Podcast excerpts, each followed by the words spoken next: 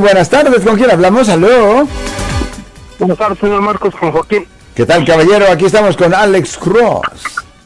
Sí, mire, nomás quería hacerle una pregunta acerca del tema que estaba hablando. Sí, sí. A ver. Eh, una acusación a como violencia, violencia, violencia doméstica. Acerca de un menor. Eh, la persona estuvo detenida, estuvo arrestada, pero no le encontraron absolutamente nada, la dejaron salir. Okay. ¿Qué procede ahí? Lo siento por la interrupción, su video va a continuar monetariamente. Solo voy a mencionar que si usted ha sido acusado por haber cometido cualquier delito aquí en el área de la Bahía Norte, California, por favor no se espere, llame el nuevo teléfono que ven en la pantalla o llame para hacer una cita inmediatamente al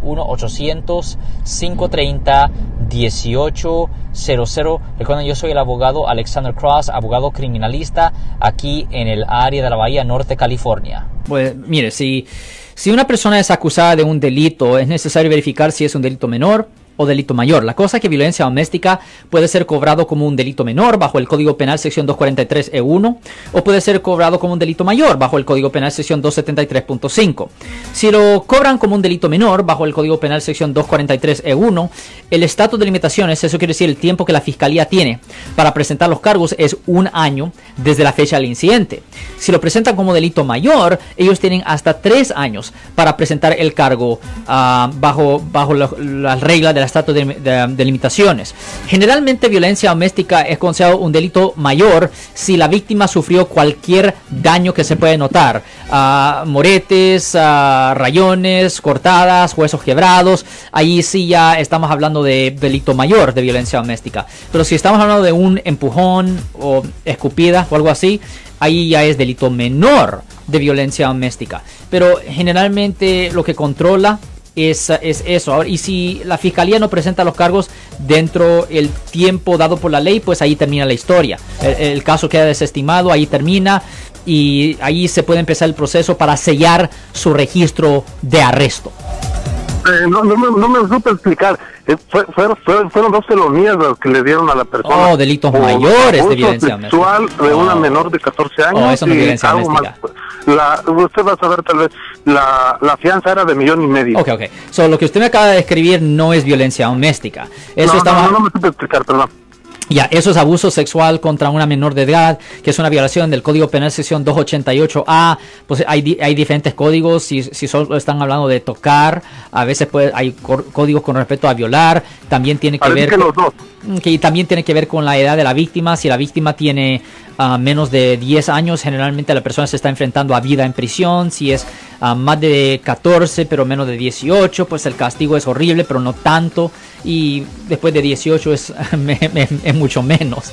Pero, la, eh, eh, la, persona todavía está en cárcel o qué, es la, la, cosa? No, no, le, le, le, la dejaron en libertad, no, no le encontraron nada. Pero la pregunta aquí es si la persona que hizo la acusación tiene alguna consecuencia, porque la persona que estaba detenida tiene muchos problemas del corazón y está bajo medicamento y todo eso. Entonces no sé si pudiera actuar en contra de la persona que hizo la denuncia. El problema es esto.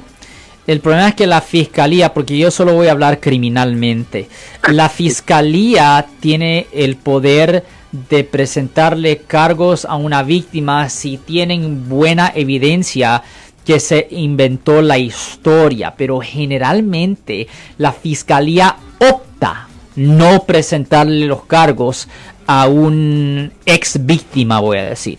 Y la razón es porque técnicamente es un conflicto de interés y también la fiscalía tiene miedo de que si están presentándole cargos a las víctimas por hacer reportes falsos, que muchas víctimas van a tener miedo a, presentar cargos basado en que posiblemente no le crean y ahora le presentan cargos a él o a ella. So, la fiscalía, aunque tengan el poder, es raro que le presenten cargos a la víctima después. Muy bien, muchas gracias, señor Alex. De nada, señor. Ten buen día. Y es la realidad. La fiscalía tiene el derecho de presentarle cargos por hacer reporte falso o por perjuicio a la víctima, pero es raro que en realidad lo haga. Es raro. Él es el abogado de la gente. Si les gustó este video, suscríbanse a este canal, aprieten el botón para suscribirse y si quieren notificación de otros videos en el futuro, toquen la campana para obtener notificaciones.